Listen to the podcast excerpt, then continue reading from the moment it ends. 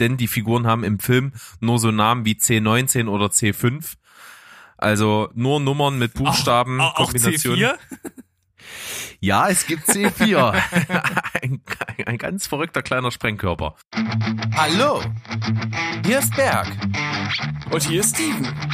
Herzlich willkommen. Zu Steven Spoilberg.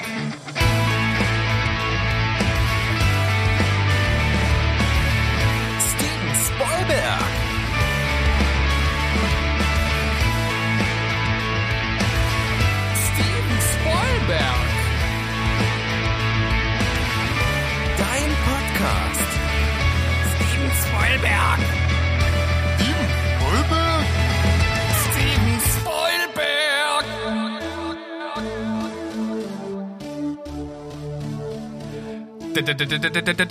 Die zehn besten Geheimtipps Teil Nummer zwei. Ja. Das musst du jetzt mit Musik irgendwie in der Postproduktion unterlegen und dann kommt das so richtig und ein bisschen Hall, dann bisschen ist das Hall. fast schon so Michael Buffer mäßig. Buffer-mäßig, ja. Ich dachte mir, ich mache einfach mal irgendwas, was ich bis jetzt noch nie gemacht hat und das war das, äh, das war das bekloppteste, was mir eingefallen ist. Mhm. Das Ergebnis spricht für sich. Von daher können wir in die Folge einsteigen. Wir haben mal wieder eine die 10 Folge und auch eine sehr, sehr schöne, denn es könnte durchaus einen Mehrwert bieten für ein paar Leute. Wir haben die Das- Geheimtipps. Vor allem, das klingt so, als wenn unsere äh, Sendungen sonst überhaupt keinen Mehrwert hätten. So, dieses Mal könnte es sein, dass vielleicht der ein oder andere Mehrwert draus ziehen kann, aber ansonsten uns- Also ja, diese, diese verquere Formulierung kam jetzt irgendwie so ein bisschen aus dem Gedanken, dass ich äh, manchmal so mich ertappe, wenn wir so unsere Cinema Couch Kompass Folgen machen, dass das halt unglaublich bunt gemischt ist. Also das ist halt wirklich was, wo du dann wählen musst als Zuhörer, glaube ich. Und hier ist es so, das sind jetzt wirklich so eine Bestenliste oder sehr, sehr gute Filme alles bei mir, die ich glaube eben nicht unbedingt jeder kennt. Es geht also heute wieder um die Geheimtipps. Hatten wir schon mal als zehnte die zehn Folge. Völlig meta. Äh, und haben heute den zweiten Teil davon und deswegen finde ich das spannend, weil das ist ja so eine Definitionssache, oder? Ja, auf jeden Fall. Und wir werden auch sehen, dass wir durchaus andere Arten von Filmen ausgewählt haben werden. Also bin ich mir ziemlich sicher. Und Ja, in gewisser Weise, ja. Äh, Ja, ne, mal, mal gucken. Das ist jetzt einfach mal, das ist eine Hypothese. Wir werden also gucken, ob wir die äh, verifizieren oder falsifizieren können zum Ende der Folge. Ähm, aber man kann natürlich durchaus sagen, äh, erstmal nochmal, was sind denn überhaupt Geheimtipps? Ich meine, sind das Filme, die wirklich keiner kennt? Und von dem man noch nie was gehört hat und wo man einfach sagt, ey, guckt euch den mal an, ist ein ukrainischer Film von 93 äh, in, in einem kleinen Dorf gedreht und hatte irgendwie äh, ist, ist in zwei Kinos gekommen oder so. Oder ist es ein vielleicht ein Hollywood-Film, der einfach irgendwie untergegangen ist oder der, ein Film, der schon ein großes Budget hatte und den irgendwie keiner geguckt hat, aber wo man dann so sagt, hey, warum hat den eigentlich keiner gesehen? Weil der Film ist richtig gut. Das können ja auch Geheimtipps sein. Das sind so die, die zwei Sachen, die mir einfallen. Würdest du noch irgendwas hinzufügen? Ja, mehr denn je sind wir natürlich heute immer in einer absolut schnelllebigen Zeit. Und da kommt es auch ganz oft vor, dass Filme, die nicht einen absoluten oberkrassen Erfolg haben an den Kinokassen oder prinzipiell auch bei den Kritikern oder irgendwie anders in aller Munde sind, bei Filmfestivals zum Beispiel oder so, dass die vielleicht, wenn sie rauskommen, irgendwie bekannt sind und auch irgendwie jeder so mal was davon gehört hat, aber die ein Vierteljahr später völlig weg von der Bildfläche sind und wo auch niemand mehr drüber spricht, die halt trotzdem irgendwie gut waren. Das kommt ja auch häufiger vor und ich orientiere mich ja auch bei unserem Podcast so ein bisschen ähm, am Casual Watcher. Ne? Das ist ja auch so ein bisschen unser Ziel gewesen. Wir machen ja hier eigentlich im Grunde genommen einen Unterhaltungspodcast, der eben sich mit Filmen und Serien beschäftigt. Und da würde ich halt gerne einfach alle irgendwie abholen wollen. Und äh, sowohl den eingefleischten Hardcore-Filmliebhaber als eben auch diejenigen, die irgendwie abends auf ihrer Couch sitzen und gerne mal einen Film gucken und nicht so richtig wissen, wo sie bei Netflix, Amazon und Co. irgendwo hinklicken sollen. Hm, ja, auf jeden Fall. Und deswegen sind das bestimmt Filme, die man schon mal gehört hat, Filmegucker sowieso, aber die einfach Leute vielleicht nicht kennen. Berg, jetzt haben wir schon viel Input gegeben, was alles dabei sein könnte, zumindest von der Art der Filme her. Wollen wir einfach mal starten? Ja, Dann. du bist heute richtig heiß dabei. Ja, ich bin heiß ich dabei. mal. Ich, bin, ich bin zielstrebig auf jeden Fall. Ne? Also ich will, ich will ja auch, Ja. ich will ja auch unsere Zuhörer nicht langweilen mit irgendwelchen Scheiß, den ich hier von mir gebe, sondern ich will hier äh, Facts, Fun, Unterhaltung, auf dem Tisch tanzen und so. Das will ich. Verstehst du? Ja, genau. Fun. F steht für Freunde, die was unternehmen. U steht für uns, dich und mich. N steht für endlich, haben wir mal Spaß. Das kam bei dir jetzt Genau. bestimmt total versetzt an durch die Latenz. Ja, äh, danke Latenz an dieser Stelle, äh, unser treuer Begleiter. Aber das war ein gutes Stichwort, denn in unserer ersten die 10 Folge zu Geheimtipps war der SpongeBob Schwammkopf-Film dein Platz 5. Ja, das ist richtig. Aber ich kann, ich kann schon mal so viel sagen, dieses Mal ist äh, kein Film dieser Art bei mir dabei, aber vielleicht bei dir, Berg, auf Platz 5. Okay, Platz 5 bei mir, mal was Bleischweres. Ein Oh. Film, der echt runterziehen kann und der hart ist, der sehr roh ist, aber äußerst beeindruckend, wie ich finde, und kennt kaum jemand. Und zwar ist das der äh, die norwegisch, französisch, schwedisch, polnische Produktion. Ja, das ist ja schon mal ein ganz gutes Joint Venture, sage ich jetzt mal, aus dem Jahre 2010 und zwar der Film King of Devil's Island. Also der Name sagt mir was. Ich habe den aber nicht gesehen, deshalb musst du mir kurz auf die Sprünge helfen mit einer kleinen Zusammenfassung. Also im Grunde genommen spielt der Film den Großteil oder fast ausschließlich auf einer Gefängnisinsel, die die Eigenschaft hat, sie liegt also wirklich in Norwegen auf der Insel Bastoy und dort ist halt Dauerwinter. Ja, also es ist absolut roh, was die Naturverhältnisse angeht und dort ist eine Strafanstalt für straffällige Jugendliche. Das ist das Besondere. Man sieht also gleich mal so einen Triggerpunkt. Es sind also einfach Jugendliche, die hier gequält werden, zu Strafarbeiten rangezogen werden, die teilweise der absolut rohen Willkür der Wärter ausgesetzt sind.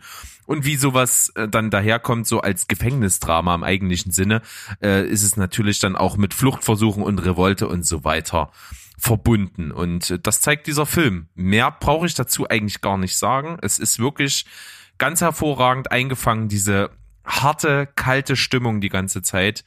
Die Insel ist düster, karg und absolut roh. Also wer dort überhaupt generell überleben will, muss halt schon irgendwie hartgesotten sein. Dann ist das Ganze gekürt mit unglaublich guten, sehr unbekannten Jungdarstellern, die einfach richtig guten Job abliefern, dem man das voll abnimmt, die richtig gut spielen, die den Figuren tatsächlich auch Tiefe geben, denn die Figuren haben im Film nur so Namen wie C19 oder C5. Also nur Nummern mit Buchstaben, auch, auch Kombinationen. C4? Ja, es gibt C4. ein, ein ganz verrückter kleiner Sprengkörper. Ja. Also man merkt schon, wo das Ganze hingeht. Also das ist wirklich eine nicht den Menschenrechten entsprechenden ähm, Anstalt, die dort äh, eben läuft und äh, völlig in sich abgeschlossen. Und das macht's halt so spannend und man fiebert halt extrem mit bei den Fluchtversuchen bei den äh, Strafarbeiten, die dann teilweise bei Verfehlungen von Einzelnen eben die ganze Gruppe betreffen, wie man das eben aus ähnlich gearteten Filmen kennt. Und äh, auch als erwachsener Schauspieler einer, den man kennt, Stellan Skarsgård in der Hauptrolle mit.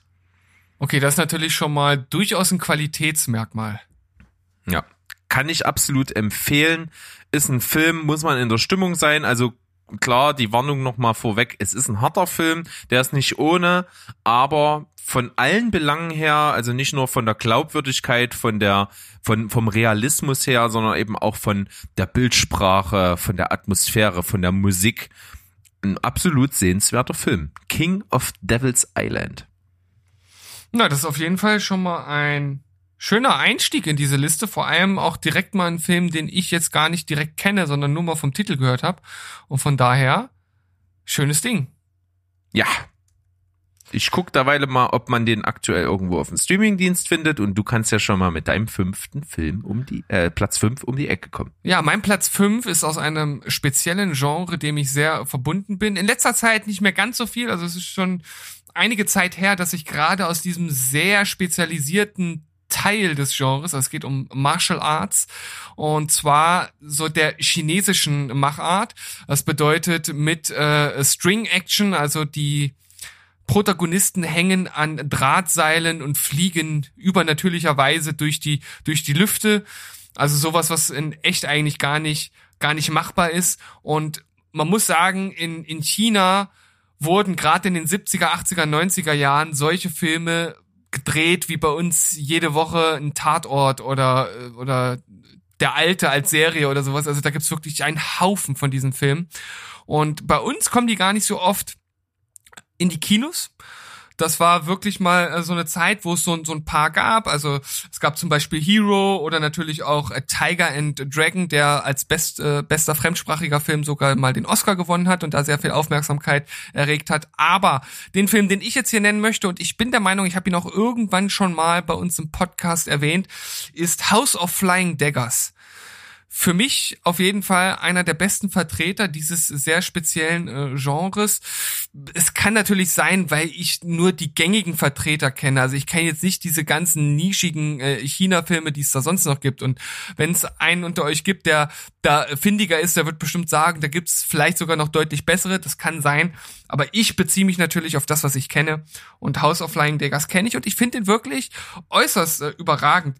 Äh, die Story ist so angelegt, dass es eine Attentätergruppe gibt und zwar heißen die House of Flying Daggers. Und die haben versucht, den korrupten, unfähigen Kaiser zu assassinieren.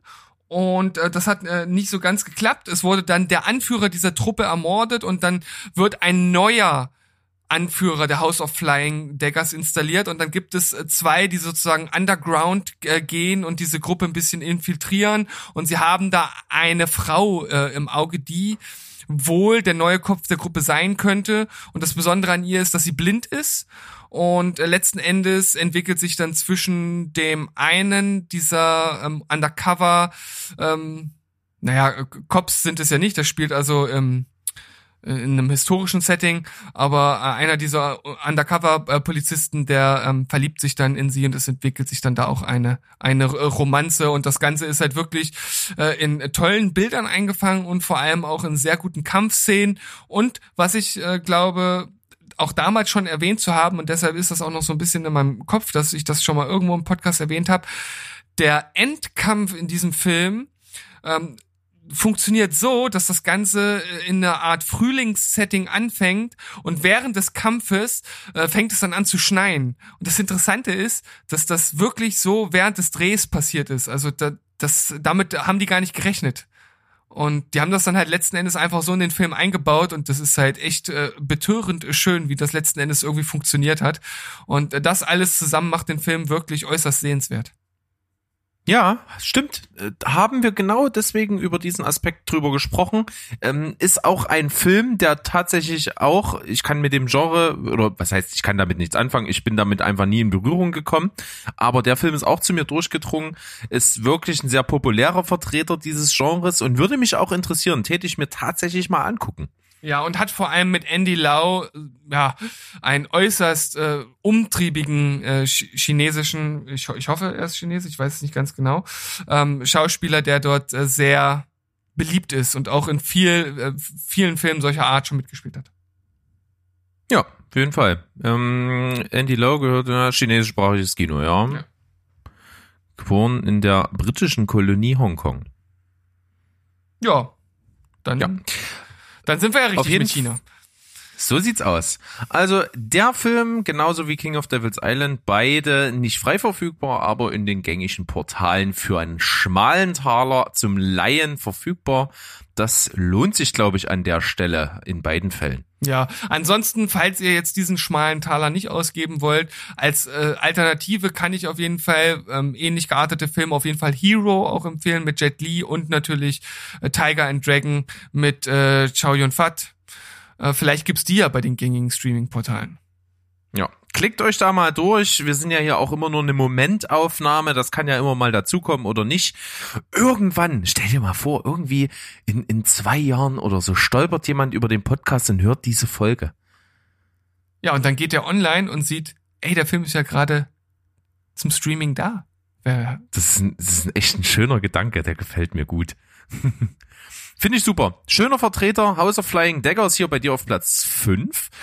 Und jetzt komme ich mal zu meinem Platz 4. Und das ist eigentlich ein Film, den kennt kein Schwein, ist unglaublich schwer ranzukommen, wenn man den mal gucken möchte. Also so ging es mir damals. Ich hatte das Glück, einen guten Freund, der mich tatsächlich so ein bisschen dazu gebracht hat, Filmliebhaber zu werden. Also liebe Grüße an Hannes mein ehemaliger Arbeitskollege, habe ich schon mal in aller einer, ich glaube, in unserem Teaser erwähnt, dass es den Mann gibt.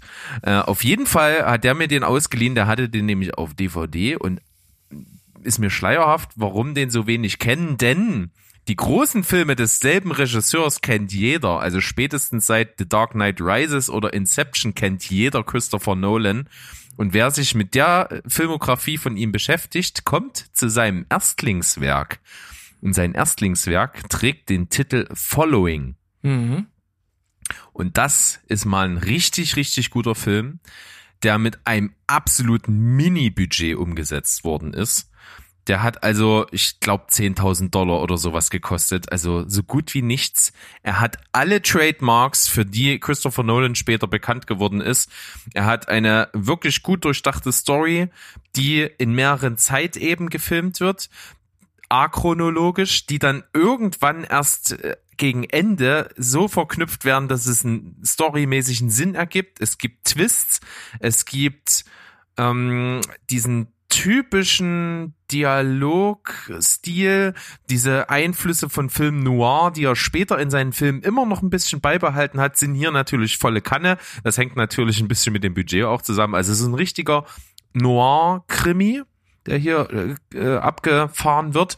Und ähm, es ist auch relativ besonders. Ich kenne das nicht aus anderen Filmen, wie der, wie die Handlung ist, denn es geht hier um einen relativ erfolglosen Autor, der so ein bisschen, ja, ziellos durch die Gegend umherirrt und irgendwann mal auf einen Mann trifft, der ja mehr oder weniger Einbrecher ist und der sich äh, einen Spaß draus macht, in Wohnungen von Leuten einzudringen und dort eigentlich nichts zu stehlen, sondern hauptsächlich Sachen in der Wohnung umzuordnen und um diese Menschen, die dann zurückkommen, zu verwirren, zu verängstigen oder eben dann denen einfach ein komisches Gefühl zu geben, dass jemand in der Wohnung war.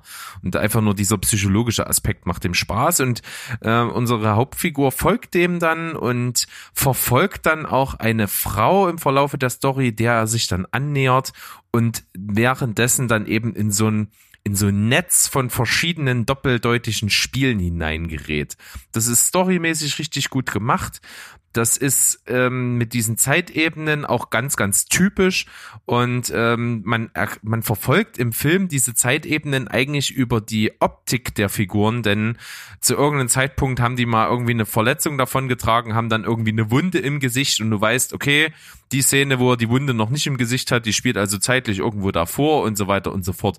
Also solche Sachen sind dann so als ganz kleine, subtile Orientierungsanker gesetzt, um dem Ganzen zu folgen. Kann ich absolut empfehlen, ist auf jeden Fall ein absoluter Grundstein für das, was Christopher Nolan dann so groß gemacht hat. Und deswegen Following eine absolute Empfehlung und hier auch, glaube ich, wirklich ein echter Geheimtipp. Viele kennen das tatsächlich nicht.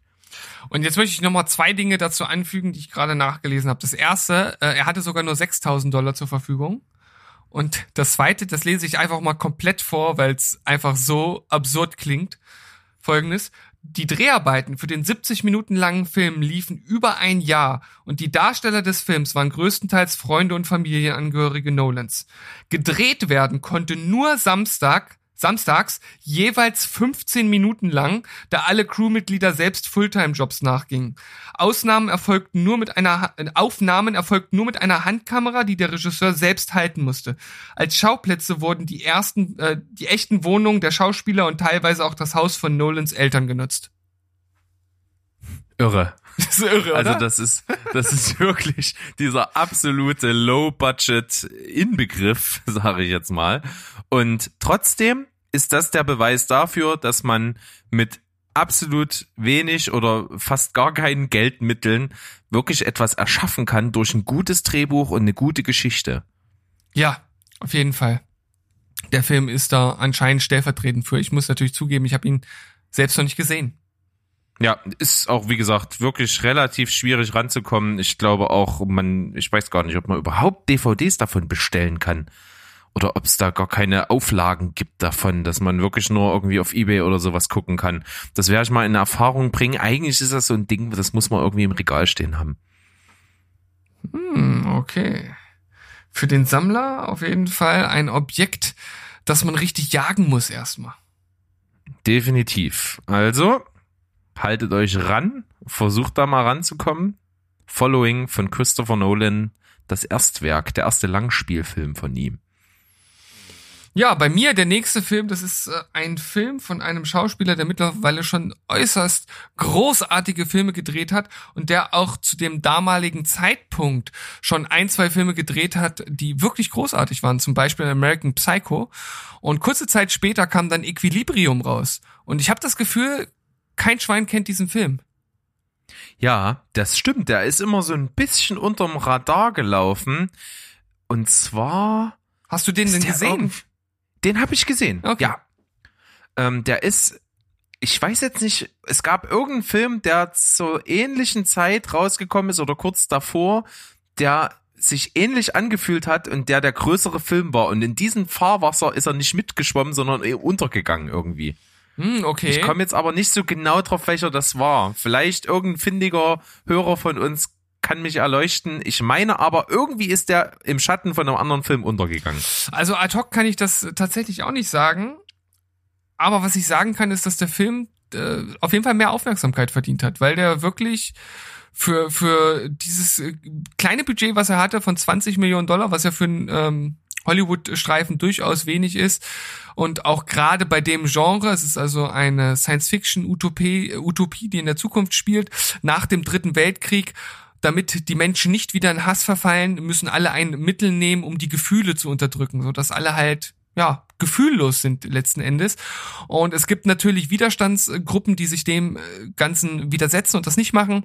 Und äh, dann gibt es sogenannte, jetzt muss ich nochmal gucken, wie sie heißen, äh, oh, was, Kleriker, die äh, unterwegs sind und solche Leute aufspüren und sie dann dementsprechend bestrafen und zur Raison bringen. Einer davon ist äh, der besagte Christian Bale, der ja sozusagen einen der besten Kleriker spielt, der dann aber eines äh, äh, Tages halt mal vergisst, seine Tablette zu nehmen oder das bewusst macht, das weiß ich gar nicht mehr so ganz genau, das ist auch schon ein bisschen her, als ich ihn geguckt habe, aber er nimmt seine Tablette nicht und fängt an zu zweifeln. Und man kann sich schon denken, wo das Ganze jetzt hinläuft. Er wechselt irgendwann die Seiten und kämpft dann halt für die Befreiung der Menschen bzw. der Gefühle. Und das Ganze ist äußerst stylisch in Szene gesetzt, besonders die Katas. Da gibt's sozusagen so, so wie es äh, im Karate Katas gibt, so bestimmte Abfolgen von, von ähm, Bewegungen etc. ist das hier mit Waffen äh, der Fall. Und das ist halt sehr stylisch inszeniert. Das ist so eines, eines der äh, Dinge oder eine, ja, eine der Sachen, die mir hängen geblieben ist bei dem Film. Und Ja, insgesamt. Und was, was, Ja? was ich jetzt so kurz ein, äh, Entschuldigung, dass ich hier den Flow nehme. Ich, äh, ich habe mir gerade noch mal die, das Cover angeschaut. Das ist natürlich sieht aus wie ein Klon von Matrix und es kam zu der Zeit raus, als die beiden Matrix-Fortsetzungen rausgekommen. Die beiden Matrix-Fortsetzungen sind ja aus dem Jahre 2003, also Reloaded und Revolutions kam tatsächlich in einem Jahr. Und da, in dem Jahr ist der auch rausgekommen. Und er hat auch die Optik und der mutet natürlich durch Zukunftsdystopie und auch tatsächlich durch die Kostüme, also diese, diese Mäntel und sowas halt total wie Matrix. Und deswegen ist der in diesen Hype um die Fortsetzung, um den Riesenerfolg und Legendenstatus, den Matrix einfach hat, halt so ein bisschen untergegangen. Also das klingt auf jeden Fall wie eine, eine sehr rationale Begründung. Und ich kann letzten Endes jetzt nur wiederholen, dass ich den Film auf jeden Fall besser finde als die Aufmerksamkeit, die ihm zuteil wurde. Und wer ihn noch nicht kennt, versucht mal, den euch anzuschauen. Zurzeit gibt's den leider auch nicht zum freien, freien zum freien äh, Stream. Man äh, kann ihn lediglich bei Apple iTunes kaufen oder leihen. Was ist das hier? Ja. Line. leihen. Ähm, ja, aber es wird sich mit Sicherheit mal wieder eine Möglichkeit ergeben, weil ich glaube, das ist so ein Film, der relativ günstig von den Streaming-Anbietern auch mal eingekauft werden kann und von daher lohnt sich da das Warten. Ja, auf jeden Fall. Gehe ich mit, ist ein recht, richtig gut gemachter Film. Die Dystopie selbst finde ich auch ziemlich cool, ist von der Idee her einfach auch besonders irgendwie mit dieser Prämisse des Nichtsfühlens und dass es eben diese Leute gibt, die so wahnsinnig gut ausgebildet sind in dieser Welt. Und ich weiß gar nicht, ob du es gesagt hast, aber es ist ja auch Christian Bale in der Hauptrolle. Ja, ja, ich ich, nicht, ich, das erwähnt hattest. ich, ich, ich habe ja, das war ja sozusagen mein Ausgangspunkt, dass der Hauptdarsteller kurze Zeit vorher American Psycho gedreht hat. Und das, ah, okay, da bin ich jetzt von Regisseur ausgegangen, aber okay. Ach so, ne, äh, okay, vielleicht habe ich das da nicht äh, deutlich genug ausgedrückt gehabt, aber ich habe ja dann auch noch gesagt, dass der, dass der Kleriker, der Hauptkleriker von ihm gespielt wird. Gut, auf jeden Fall haben wir das nochmal klargestellt. Mehr als äh, ja nötig unbedingt. Aber egal. Equilibrium bin ich voll bei dir. Ein Film, den gar nicht so viele unbedingt kennen, aber gesehen haben sollten, denn das ist ein richtig guter Science-Fiction-Dystopie-Action-Film. Dann kommt dein nächster Platz, lieber Berg. Ja, und jetzt komme ich so ein bisschen ins Schwärmen. Das ist so ein absoluter Lieblingsfilm von mir eigentlich. Und da bin ich mir sicher, das kennt so gut wie niemand, der nicht irgendwie richtig was mit Filmen am Hut hat. Und das ist ein Film, da merkst du schon beim Titel, dass niemand den Film eine Chance eingeräumt hat. Denn der Originaltitel des Films ist so sperrig und so, wo du dich fragst, warum nennt jemand einen Film so? Und der deutsche Filmverleih, der sich dann zur Aufgabe macht, das möglichst ungelenk und kreativ irgendwie umzudichten, hat den genauso übernommen. Der Film trägt den Titel To Wong Fu, Thanks for Everything, Julie Newmar. Ja. Also das, Äh, ist jeden- das, äh, das, das, das ja. kann man auf jeden Fall, das hört man einmal und vergisst es nie wieder. Ja, oder sofort. Oder sofort. Je nachdem. Ähm, ich muss das auch also erklären. Das ist eine Widmung, die in dem Film auf einem Foto geschrieben steht von Julie Newmar, die sehr bekannte Schauspielerin äh, aus der frühen Filmgeschichte.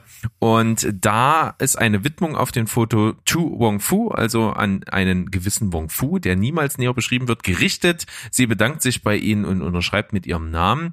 Und das ist so ein fast schon MacGuffin. Also dieses Bild hat eigentlich keine Funktion für den Film so richtig. Es ist so ein bisschen Leitkompass. Aber zur Story. Es ist eine Komödie aus, de, aus dem Jahre 1995 und das ist ein richtig, richtig cooler Film.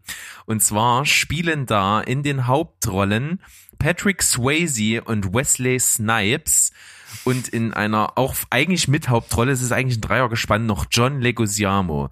Drei wirklich gute Schauspieler, die auch sehr erfolgreich waren in ihren Karrieren und die spielen Drag Queens. Mhm. Und zwar fängt der Film mit einer Drag-Show an und ähm, Patrick Swayze als Miss Vida Bohem und Wesley Snipes als Miss Noxima Jackson. Nehmen an dieser Misswahl teil, gewinnen sie in einem kleinen Stadtteil von New York und gewinnen die Teilnahme an der großen USA-weiten Drag-Show, die also auf der anderen Seite von USA stattfinden wird und äh, sollen dann mit dem Flugzeug hinfliegen und teilnehmen. Und sie treffen aber auf die von John Leguizamo gespielte Chichi Rodriguez, die äh, sehr traurig ist, dass sie nicht mit dabei ist. Und sie haben Mitleid, nehmen sie kurzerhand mit, ver verhökern ihre Flugtickets. Die, das macht übrigens äh, John Jacob Jingleheimer Schmidt, äh, gespielt von Robin Williams, richtig cool, kleine Gastrolle und äh, mieten sich ein äh, oder kaufen sich einen alten Cadillac und fahren, äh, ja, leben den amerikanischen Traum und machen so einen Roadtrip durch die USA, um dahin zu kommen. Und das Problem ist, das findet zu einem Zeitpunkt statt, der eben, sage ich mal, noch sehr homophob im Lande äh, der unbegrenzten Möglichkeiten stattfindet. Das heißt, sie haben also auf dem Weg das Problem mit äh, Homophobie und mit, mit Angst vor, vor dem Glamour und sie stranden mit einer Autopanne auch noch in dem letzten Hillybilly Hinterwäldler Kaff, wo niemand auch nur im Ansatz irgendwo glamourös ist. Und diese kleine Stadt, wo sie dann gestrandet sind, weil sie auf die Reparatur warten müssen, mischen sie natürlich richtig auf. Das ist ein Spaß für die ganze Familie. Das ist ein unglaublicher Augenzwinkerfilm der macht richtig Laune. Die Schauspieler haben den Spaß ihres Lebens, glaube ich, gehabt. Die gehen richtig auf in den Rollen. Zeitweise habe ich, also ich kenne den Film schon seit ich klein bin und ich vergesse teilweise, dass es Männer sind, die das spielen. Das macht richtig Laune. Kann ich empfehlen. Tu Bong Fu, Thanks for Everything, Julie Newmar. Richtig schöne 90er Komödie, die noch richtig gut war. Ja, das klingt auf jeden Fall nach einem riesigen Spaß, vor allem Patrick Swayze und Wesley Snipes. Das ist auf jeden Fall schon mal ziemlich cool. Da bin ich sofort an Bord. Ich habe den tatsächlich noch nie gesehen. Ich, ich kenne den, also ich weiß, dass es den gibt. Ich kenne auch den Namen, weil, wie gesagt, irgendwie gerade die, also den ersten Teil Tu Wong Fu, den ich, habe ich einmal gehört und irgendwie nie vergessen. Ähm, ich finde, das ist, das, das kann man sich sehr gut merken. Der Rest ist dann natürlich etwas sperriger, aber das scheint echt Ja. ein guter Film zu sein. Ich liebe ihn. Kann ich tausendmal gucken. Ich, es ist einfach Hammer. Nee, ja. Dann würde ich sagen, mache ich weiter. Ja, so machen wir's. Also jetzt kommt ein Film, ich muss dazu sagen, das ist sehr das ist sehr persönlich von mir gefärbt. Also das ist jetzt vielleicht objektiv gesehen tatsächlich nicht so ein Geheimtipp im eigentlichen Sinne, sondern man muss auf die Art der Filme stehen. Und wer auf Klamauk-Filme steht, der findet hier, also wie ich finde, einen, einen der besten Klamauk-Filme ever. Und zwar Caddyshack Wahnsinn ohne Handicap. Ah, auch sehr gefärbt durch deine Liebe zu Chevy Chase. Ja, die ist äh, zwar tatsächlich in letzter Zeit etwas äh, ge- gebröckelt, weil ich durchaus mitbekommen habe, dass er ein, ein äußerst schwieriger Mensch ist. Ähm, wenn man das aber trennen kann und ihn nur aus seinen Filmrollen kennt, dann äh, bin ich tatsächlich dem sehr verfallen. Und man muss natürlich dazu sagen, dass auch Bill fucking Murray hier in einer äußerst lustigen Rolle zu sehen ist. Und von daher ist das auch durchaus was für dich, mein lieber Berg. Ja, du hattest mir doch mal eine Szene gezeigt davon und ich fand die so gar nicht lustig irgendwie. Und das, das natürlich verstehe dann in ich dem Moment aus dem. Kontext gerissen. Ah, Ich weiß Aber nicht. Das ist, Hm. das ist so, so ein absurder, lustiger Dialoghumor, aber auf eine ganz bestimmte Art und Weise. Das sind so, so, so Sätze, die dann Chevy Chase von sich gibt, die so in sich eigentlich überhaupt gar keinen Sinn geben, aber das, was er halt sagt, dann auf eine bestimmte Art und Weise trotzdem total lustig ist. Aber vielleicht auch nur, wenn man wirklich auf diese ganz spezielle Art von Humor steht. Ich weiß es nicht. Ähm, und ich kann auch durchaus nachvollziehen, dass du vielleicht diese eine Szene, die ich dir dort mal gezeigt habe, nicht so lustig findest. Aber der Film hat halt auch noch andere Facetten. Wie gesagt, es ist ein Klamauk-Film. Das ist so diese eine Art, diese, äh, diese, diese Nonsens-Sätze, die halt Chevy Chase teilweise von sich gibt, auf seine ganz besondere Art und Weise. Dann haben wir halt äh, Bill Murray, der halt in diesem Golfclub, also es ist let letzten Endes ein Film, bei dem es um Golf geht, wenn man es mal ganz grob sagen möchte. Und Chevy Chase möchte einem völlig untalentierten Caddy das Golfen beibringen. Und letzten Endes geht es auch um eine Wette, die dann dort gemacht wird und die spielen dann gegeneinander. Äh, alles äh, relativ egal von der Handlung her. Aber es gibt halt noch sozusagen den Greenkeeper und das ist äh, Bill Murray, der in seiner ganz eigenen Storyline gegen einen Gopher ankämpft. Also es ist so eine, so eine Mischung aus, aus Biber und Maulwurf, der halt auch also wirklich super billig mit so einer Art Handpuppe im Grunde genommen dargestellt wird und und dieses Es ist so, ein, so eine Art Murmeltier, oder? ja ja Ein genau Gopher? Gopher Ja. ist ein Murmeltier, glaube ich. und, und dieses Tête-à-Tête zwischen den beiden, das ist wirklich so absurd lustig, ähm, total komisch und auch wie Bill Murray das spielt, weil er halt wirklich diesen total äh, nicht abgefuckten Typen, aber schon so so mit, mit so einer lockeren Schnauze aus der aus der unteren aus der aus der oberen Unterschicht sag ich mal, so, so ein Typen halt spielt, ähm, hat super viele lustige Szenen und dann gibt's halt auch noch diese völlig versnobten Typen, die natürlich da in diesen Golfclubs unterwegs sind, wo auch äh, so ein, zwei dabei sind, so ein, ein so ein Typ, äh, das ist halt so ein total reicher Fatzke, der eigentlich alles hat, aber so als Typ so völlig überdreht und jung geblieben und immer irgendwie so einen völlig absurden Macho-Spruch auf den Lippen hat, der haut da auch das ein oder andere Ding aus, wo man äh, äh, raus, wo man unterm Tisch liegt. Also für mich hat der Film viel zu bieten und ja, das ist gefärbt, weil ich Chevy Chase und Bill Murray halt einfach liebe, weil ich den auch früher mit meinem Vater geguckt habe, der fand den auch lustig und wenn er gelacht hat, habe ich halt auch gelacht und irgendwie ist das hängen geblieben und für mich ist das im Bereich äh, des Klamauk-Films ein Geheimtipp, weil den viele nicht kennen. Ja, also ich guck mir den 100 pro mal an und im besten Fall mit dir zusammen, weil das ist immer schön. Äh, Solche Filme in der Art, vor allen Dingen Klamauk-Filme, wo es eigentlich eigentlich nur um diesen Nonsens-Spaß geht, mit jemandem zu gucken, der es halt feiert und überall lacht und da muss man halt auch mitlachen und dann erschließt sich das auch ganz anders für einen selbst. Also irgendwie müssen wir das mal organisieren, dass wir den zusammen gucken. Ja, und ich glaube sogar, Ich schaue mal ganz schnell. Den kann man auf, äh, ich glaube, den kann man. Ah nee, mittlerweile nicht mehr. Den, ich glaube, den konnte man eine ganze Zeit lang mal als äh, Film komplett bei YouTube äh, sich angucken. Und da die ja mittlerweile da auch äh, so ein eigenes ja, Streaming-Leihportal haben, ist das mittlerweile ähm, nicht mehr der Fall. Aber Ja, dann hauen wir mal die Fuffis in den Club und dann kaufen wir uns das. Ja, na klar, also für den Film äh, lege ich, lege ich auch einen Fuffi hin, sag ich dir. Ja, sehr, sehr schön. ich bin gespannt. Ja, schöner Beitrag, Caddyshack, Wahnsinn ohne Handicap. Wieder ein Film, der einen richtig schönen deutschen Filmtitel bekommen hat. Äh, Marke kreativ und lustig. Ähm, schauen wir uns das mal an. Okay, dann bin ich jetzt schon bei meinem Platz zwei. Ja, geht hier Schlag auf, Schlag auf Schlag geht's hier. Aber richtig, sage ich dir. Dann habe ich jetzt einen Film in Gepäck. Darüber habe ich schon mal in irgendeinem Zusammenhang gesprochen. Das ist aber ein gutes Jahr schon wieder her. Mittlerweile. Und jetzt möchte ich ihn explizit mal auf die Liste packen, weil das ist ein Film, ich glaube, den kennt auch kaum jemand. Ist ein unglaublich toller Indie-Film. Und zwar Ruby Sparks, meine fabelhafte Freundin. Ja, da bimmelt was bei mir.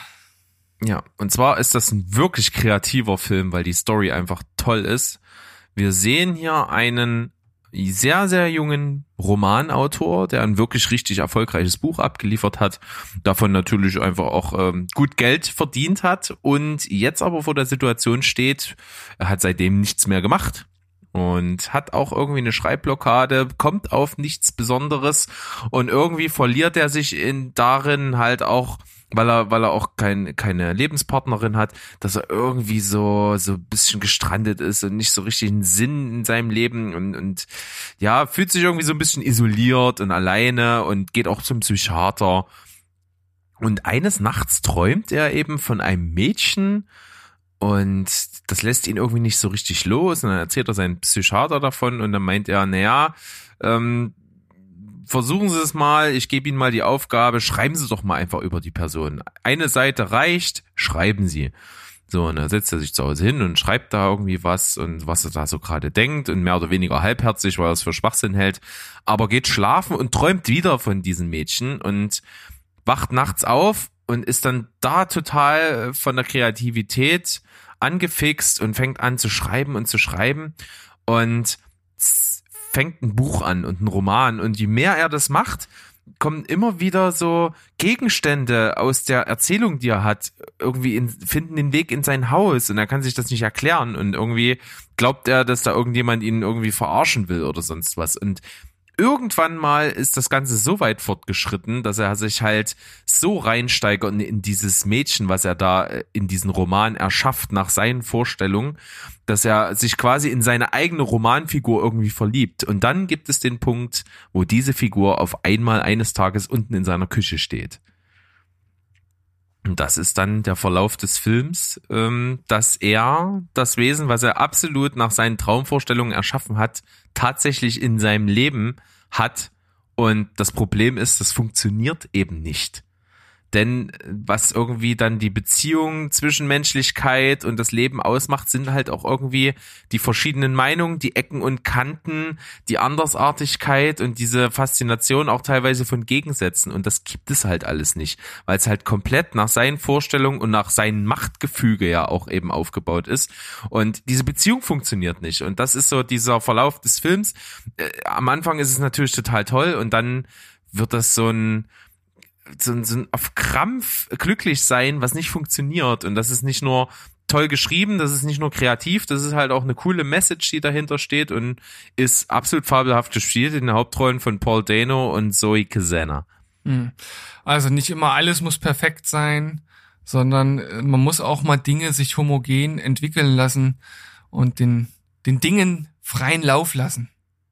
Ja, und vor allen Dingen eben eigenen Raum lassen. Er hat die Figur natürlich so erschaffen, dass die halt alles, was er cool findet, macht und mit ihm macht und so und es gar keine eigene Identität so wirklich hat. Dass also so eine absolute Abhängigkeit besteht, die dann tatsächlich auch dazu führt, dass die, dass die von ihm geschriebene Person sich auch irgendwie von ihm abwe äh, abwendet. Also das ist so eine ganz komische, coole ähm, Beziehungswechselwirkung, die hier gezeigt wird, mit so psychologischen Mechanismen, die auf ganz viele Sachen hinweisen. Also da steckt so viel drin. Das finde ich halt hochinteressant, ist darüber hinaus einfach super gemacht, genial geschauspielert, macht halt auch viel Spaß, ist auch witzig teilweise, ist halt nicht nur ein Drama. Das ist wirklich ein sehr, sehr runder Film. Ja, das klingt auf jeden Fall sehr innovativ und ich überlege, ob ich irgendwas ähnliches ähnliches kenne. Wie, ist das nicht bei, bei Stranger Than Fiction? Ist das nicht auch so ähnlich? Also da geht's, Genau, da da geht's, ist es geht's natürlich nicht ja. um eine Beziehung. Genau, Aber- sondern da wird ja, äh, findet ja die Hauptfigur im Film raus, dass sein Leben ähm, ein Roman ist, den es tatsächlich in der Realität gibt und dass alles, was der Romanautor schreibt, mit ihm passiert und dann findet er heraus, dass der Romanautor plant, seine Figur sterben zu lassen und hat natürlich selber Angst vorm Tod. Das ist tatsächlich auch ein ziemlicher Geheimtipp, würde ich fast behaupten, den kennen auch nicht so viele. Äh, schräger als Fiktion im Deutschen, Stranger Than Fiction, du hast angesprochen, ja. Und der ist sehr ähnlich vom, von der, von der Metaebene her auch irgendwie. Siehst du, ey, gleich noch einen Bonustipp mit rausgehauen. Aber das möchte ich doch mal meinen. Das ist auch ein sehr, sehr sehenswerter Film. Ja. Dann äh, komme ich mal zu meinem nächsten Platz, und zwar Platz Nummer zwei. Und ich glaube, ich, also ich würde vermuten, das ist wahrscheinlich von den Filmen, den wir heute äh, hier dabei, von den Filmen, die, die wir heute hier dabei haben, derjenige mit dem größten Budget, also wahrscheinlich so einer der größten äh, Filme, obwohl das Setting insgesamt sehr begrenzt ist. Aber ich glaube, dass den viele nicht gesehen haben und das völlig zu Unrecht. Und ich habe es äh, schon in unserer letzten Folge als ein Beispiel für ein überragendes Polit Biopic in dem Sinne ist es jetzt nicht, weil es sich direkt um eine Biografie geht, aber um etwas, was wirklich stattgefunden hat. Und zwar das Gespräch zwischen Frost und Nixon. Und der Film heißt auch Frost Nixon. Und die Story ist relativ schnell erzählt. Es geht also um den ehemaligen amerikanischen Präsidenten ähm, Richard Nixon. Richard heißt der Richtig, Richard? ja. Korrekt. Äh, Der äh, natürlich vor allem durch die Watergate-Affäre bekannt geworden ist, dementsprechend damals auch zurückgetreten ist und dann ja nach drei Jahren irgendwie die Chance gesehen hat, sich m, wieder ein bisschen zu pro, äh, pro, äh, proliferieren. Ist das richtige Profilieren. Profilieren. Du hast ganz stark in unserer Folge vom letzten Sonntag mit Fremdwörtern um dich geschmissen und so sehr Die- die- schmeißt du das jetzt auch über den Haufen. Ja, so, ja, die, die, die habe ich dort alle verfeuert, so dass äh, jetzt bei mir nur noch Hirnmatsch in meinem Kopf ist. Also ich bin auch tatsächlich äh, völlig über über meine Zeit hier gerade, aber ich, ich quäle mich jetzt hier noch durch und versuche das mit vernünftigen und geraden Sätzen noch irgendwie zu Ende zu bekommen. Also, ähm, es gibt ein Angebot, ähm, ihn praktisch zu interviewen und er darf sich aussuchen, mit wem er das macht als Moderator und er sucht sich da einen aus, von dem er denkt, das ist Kanonenfutter. Ne? Also den, den nimmt er als Moderator, den, den formt er sich, wie er das möchte und den nimmt er auseinander und am Ende steht er als der große Gewinner da und es kam halt letzten Endes wirklich ganz anders. Äh, Frost hat es geschafft, ihn zu Aussagen äh, zu bringen, von dem keiner gedacht hätte, dass das irgendwie möglich wäre, dass ein ehemaliger Präsident sowas im Fernsehen sagt.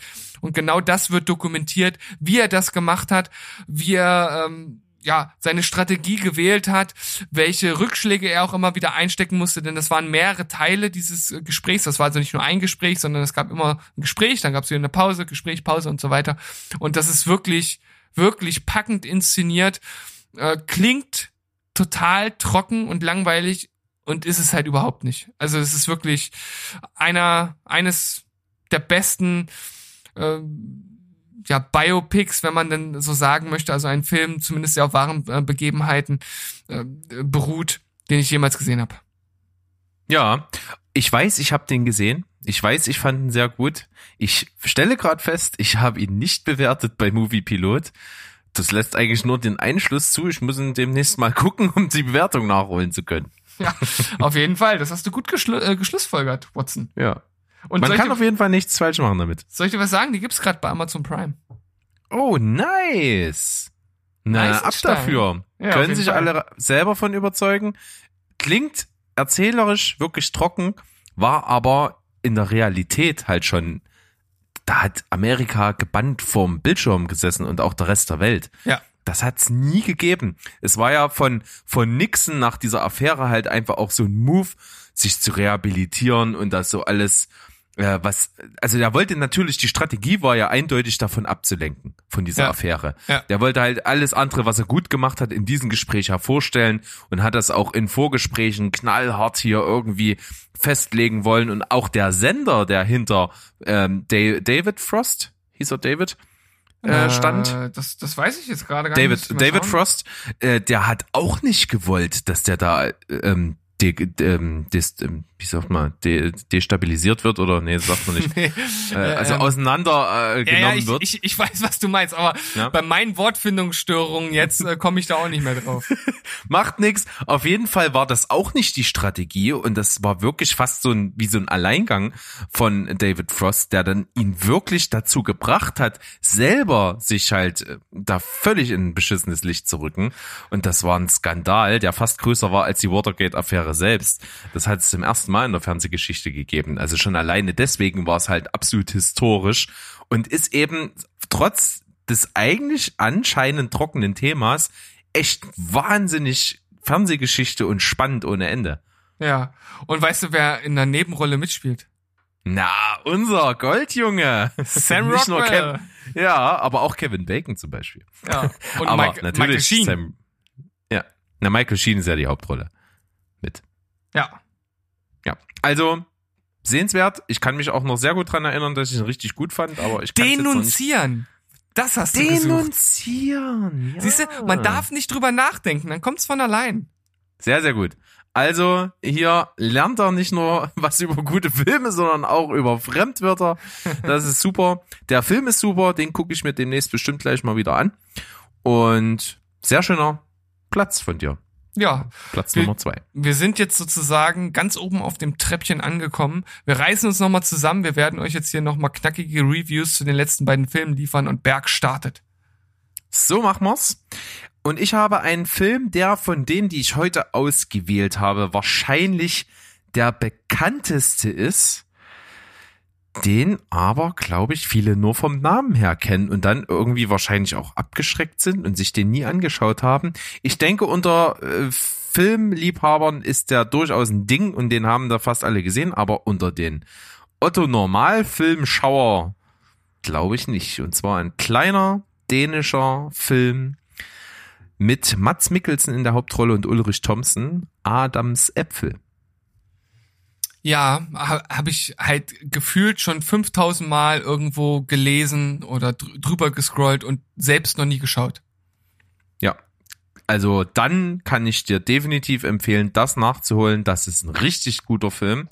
Und zwar ist das eine Groteske. Also es ist natürlich ein sehr symbolischer Film, handelt von einer wie soll man das sagen? Das ist äh, so eine Resozialisierungseinrichtung in Form einer Kirche, eine kleine Kirche, da ist ein Pfarrer, gespielt von Mats Mikkelsen, und der nimmt eben Leute auf, die eben aus dem Strafvollzug kommen und wieder in die Gesellschaft eingegliedert werden sollen. Und da hat er die verschiedensten Charaktere bei sich. Da gibt's halt so ein, so ein, äh, irgendwie so ein, wie soll man das sagen? Ich glaube, irgendwie so ein arabischstämmigen Terrorist. Also da sind wirklich richtig Stereotypen verbaut, der so Tankstellen überfallen hat. Dann gibt's so einen, so einen, so einen ziemlich dicken, ungepflegten, der Alkoholiker ist. Und es gibt halt noch andere Charaktere. Und neu dazu kommt Adam, gespielt von Ulrich Thompson, der ein Neonazi-Anführer ist und der natürlich die Auflage hat, in dieser Einrichtung halt eben zu sein und dementsprechend natürlich sehr anti eingestellt ist, wird am Anfang vom Pfarrer abgeholt und man merkt sofort, der ist eine absolute Frohnatur. Das ist ein Typ, der hat den Optimismus mit Löffeln gefressen. Der hat richtig Bock aufs Leben, der sieht alles im großen kosmischen Plan von Gott. Alles, was schlecht ist, ist einfach nur eine Prüfung. Alles, was gut ist, ist von Gott gewollt und von Gott bewusst erschaffen. Also der ist natürlich sehr verblendet. Und diese Welten treffen jetzt aufeinander und äh, er legt am Anfang des Films fest, was eigentlich der Adam in dieser Zeit, die er dort verbringt, tun soll. Und er fragt ihn so ein bisschen und der Adam völlig aus der Kalten, keine Lust, sagt, ja, ich könnte einen Apfelkuchen backen. So, und die haben im, im, im Vorhof dieser Kirche einen Apfelbaum und da gibt er ihm die Aufgabe, sich um diesen Apfelbaum zu kümmern, ihn zu pflegen, ihn zu gießen, die Früchte zu ernten und einen Kuchen zu backen. Das ist seine Aufgabe und die erfüllt er nicht gerade mit Lust und auch nicht sehr gewissenhaft. Also das ist von sehr, sehr vielen äh, Rückschlägen auch überschattet.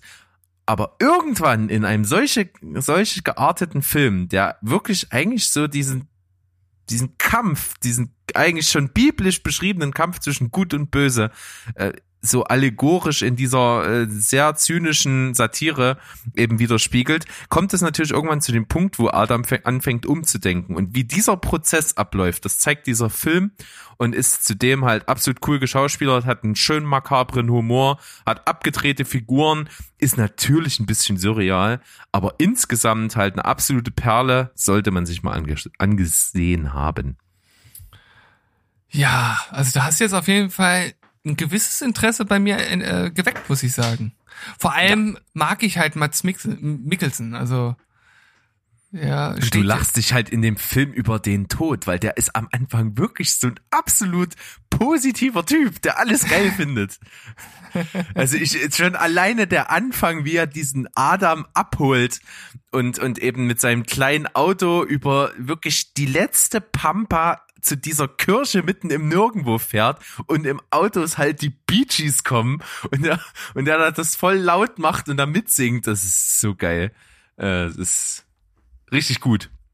Ja, schade, dass man den zurzeit nirgendwo streamen kann. Soll ich dir mal verraten, dass ich den in meinem DVD-Regal hab? Oh, Berg, du bist mein bester Kumpel, weißt du das eigentlich? ja, selbstverständlich weiß ich ja, das. Selbstverständlich. Stimmt, das war jetzt irgendwie keine große Überraschung, aber du könntest mir den ja mal ausleihen. Das könnte ich machen. Den habe ich da. Sehr schön. Cool, cool, cool. Dann bin ich sehr gespannt, was du uns eigentlich jetzt noch als gründen Abschluss bringst auf Platz eins. Ja, also ich würde sagen, das ist jetzt kein Independent-Film im eigentlichen Sinne, sondern so ein, ein Hollywood-Independent-Film. Also irgendwie so ein, das ist schon ein in Hollywood gedrehter Film, aber halt einer, der, glaube ich, echt ziemlich untergegangen ist. Und das völlig zu Unrecht. Ähm, könnte vielleicht auch an dem Hauptdarsteller liegen, der äh, zu der Zeit halt auch sehr in der Kritik stand. Und zwar ist das Mel Gibson. Und wir haben hier in einer anderen Hauptrolle Jodie Foster. Und vielleicht weißt du jetzt schon, welcher Film das ist. Ja, habe ich auch drüber nachgedacht, auf die Liste hier zu nehmen. Der Biber. Der Biber. Der Biber. Also ich kann mir vorstellen, dass wirklich, wirklich wenige von dem Film überhaupt gehört haben. Äh, und dabei ist er wirklich ziemlich gut. Und es geht um einen Familienmenschen, der letzten Endes mit Frau, Kind, Job irgendwie nicht mehr so richtig zurechtkommt, äh, stark unter Depressionen leidet, äh, von seiner Frau dann auch rausgeworfen wird und ja, letzten Endes seinem Leben eigentlich ein Ende setzen möchte. Und wie der Zufall so will, kurz bevor er das machen möchte, findet er in, im Müll, glaube ich, eine Biberpuppe, eine Handpuppe. Und die wird, äh, ja, von diesem Zeitpunkt an sein, sein ständiger Begleiter und er redet und kommuniziert eigentlich nur noch durch diesen Biber und wird auf einmal ein, ganz anderer Mensch, wieder aufgeschlossen. Ähm, das wird auch irgendwie von den anderen gar nicht in Frage gestellt. Die finden das teilweise sogar lustig. Er wird wieder in soziale Dinge integriert. Uh, selbst zur Familie gibt's dann wieder Kontakt. Aber das Problem ist, dass halt er als Person auch irgendwann droht verloren zu gehen. Das heißt, am Ende gibt's irgendwie nur noch diesen, diesen Biber, aber gar nicht mehr äh, ihn als Person. Und das ist äh, wirklich gut von ihm rübergebracht und dargestellt und natürlich auch eine total interessante Prämisse. Richtig. Und was ich dazu sagen muss, du hast es angedeutet, ist mit Jodie Foster, ist aber auch von Jodie Foster, der die Regie geführt in diesem Film und hat ihn in die Hauptrolle dort gesteckt, weil die beiden schon über sehr viele, viele Jahre von Anfang ihrer Karrieren eng befreundet sind und gerade nach dem Skandal, den du angesprochen hast und wo er halt wirklich völlig aus allem raus war, keine Rollen mehr kriegen konnte, im Prinzip halt auch das Bild von ihm in der Öffentlichkeit halt völlig am Boden war, hat sie als seine wirklich langjährige Freundin ihm das die Chance gegeben, sich ein bisschen wenigstens zu rehabilitieren mit diesem Film. Ja. Und wie gesagt, also rein schauspielerisch und inhaltlich hat er das auf jeden Fall geschafft. Ob man über die anderen Dinge hinwegsehen kann oder das anders einschätzt, das bleibt dann natürlich jedem selbst überlassen. Aber letzten Endes geht's ja jetzt hier erstmal um den Film und der ist wirklich äh, ich denke, wenn man den als Geheimtipp bezeichnet, ist das schon, schon angemessen. Würde ich auch sagen, auf jeden Fall. Und der bietet halt auch viel. Man muss sich natürlich, genau wie die Leute in dem Film halt total darauf einlassen. Das ist halt ja, es wirkt extrem lustig, dass ein, ein, erwachsener Mann eine Handpuppe die ganze Zeit hat und selber nicht spricht, sondern nur diese Handpuppe. Und das mag auf den ersten Blick lustig sein und das ist auch für den Zuschauer des Films lustig. Da ist aber eine richtig, richtig tiefgründige Psychose halt dahinter. Also das ist ein eine psychische Krankheit, die halt nicht ohne ist. Und das zeigt der Film dann im Verlauf tatsächlich auch. Ja, äh, vor allem das Traurige ist ja, dass er im Grunde genommen eine psychische Krankheit mit einer anderen ersetzt hat. Ja. ja um sich wieder genau. sozial genau. zu integrieren. Und das ist natürlich äußerst äh, tragisch und das sollte ja nicht das Ziel sein. Also von daher ist das letzten Endes auch ein wirklich ernster Film, der aber auch, wie gesagt, seine lustigen oder ja, lustig anmutenden Szenen hat und von daher äh, nicht ganz so schwerfällig ist, wie vielleicht hier der Einstieg den Berg äh, bei Platz äh, 5 gewählt hat, aber dennoch auch ein Film, über den man äh, gut reden und diskutieren und nachdenken kann. Ja, wunderschön. Also ein sehr, sehr gelungener Platz eins, wie ich finde, denn ich hatte den ja auch selber irgendwie in der Überlegung, den mit reinzunehmen. Ich habe ihn auf jeden Fall noch auf meiner Liste gelassen, äh, falls wir, oder was heißt falls, wenn wir die Geheimtipps Teil 3 machen, wäre der bestimmt bei mir gekommen, aber hast ja jetzt mit dabei und da haben wir hier einen guten Schnitt aus verschiedenen Genres wieder mal. Hm, sicher, also ich glaube, das ist bei uns irgendwie mittlerweile einfach dadurch gang und gäbe, dass wir uns ja zumindest auch ein bisschen Gedanken machen äh, und auch mal schauen, wie wir das hier so ein bisschen streuen können, ein bisschen wissen, was der andere auch so da wählen könnte oder dass man vielleicht eine Ahnung hat. Und ich glaube, wir sind da so eingespielt, dass das letzten Endes irgendwie funktioniert, ohne dass wir uns da großartig absprechen müssen. Weil diese Listen sollen ja auch ein bisschen diese spontanen Reaktionen zwischen uns hervorrufen, dass man also nicht weiß, was der andere hat, sondern dass man einfach direkt darauf reagieren kann. Und äh, da wollen wir so ein bisschen die Magie entstehen lassen. Ja, und ich denke, die war da. Ich habe sie gefühlt. Also, solange du noch was fühlst, Berg, ist wirklich alles in Ordnung. Ich muss mich ein bisschen entschuldigen, dass ich heute hier mich so ein bisschen teilweise durch meine äh, Reviews durchgewunden habe. Ich, ich bin, ich bin wirklich, äh, heute war ein anstrengender Tag. Ich bin durch. Ich, das ist der zweite Podcast. Mein, mein Hirn ist nur noch Brei. Äh, ich denke, dass man sich das trotzdem anhören kann, aber ich glaube, man ist durchaus Besseres von mir gewohnt. Also von daher beim nächsten Mal wird's wieder. Ja, ich ähm, fange dich auf, ich nehme dich in eine warme Kuscheldecke und mach dir einen kleinen, schönen, leckeren Mandelmilch-Kakao mit oh. kleinen veganen Marshmallows obendrauf. Das klingt aber gut. ich, da würde ich mich am liebsten direkt auf den Weg machen. Sehr aber schön. nein, ich mache mich äh, direkt auf den Weg zu meiner Frau und dann ins Bett. Ich glaube, ich falle so. heute, ich falle einfach tot um heute.